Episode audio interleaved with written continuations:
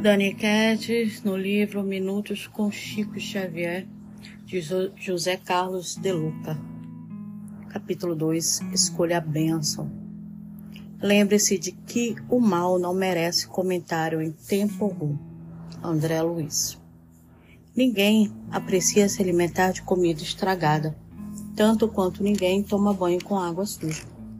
Da mesma forma que o corpo, o espírito também precisa de combustível. Uma das formas de alimentar a alma é pelo teor de nossas palavras e conversações. Boas palavras se convertem em bons alimentos espirituais. Palavras depreciativas que exaltam o lado negativo das pessoas e das situações são venenos que ingerimos em prejuízo de nossa saúde e paz. Muitas pessoas estão intoxicadas espiritualmente porque se nutriram de diálogos maldosos, dramáticos e pessimistas.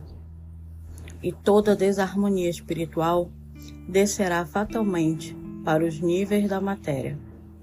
Chico Xavier captou do mundo astral a orientação do médico André Luiz, que uma vez seguida, por nos há, a salvo de muitos embaraços físicos e espirituais Muitas viroses que hoje desafiam a medicina começam no mal que nossa boca não soube calar.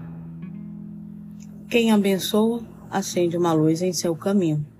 Quem condena, se coloca no banco dos réus. Quem comenta o mal, fica inevitavelmente com ele.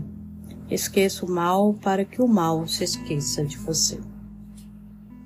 É muito mais fácil hoje em dia comentarmos o mal falar sobre coisas ruins. E quando agimos diferente, podemos observar que não muda somente a atmosfera ao nosso redor, muda as pessoas.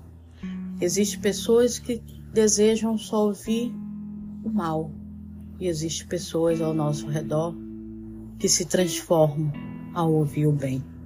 Então vamos semear o bem com uma causa própria e para a nossa própria melhora.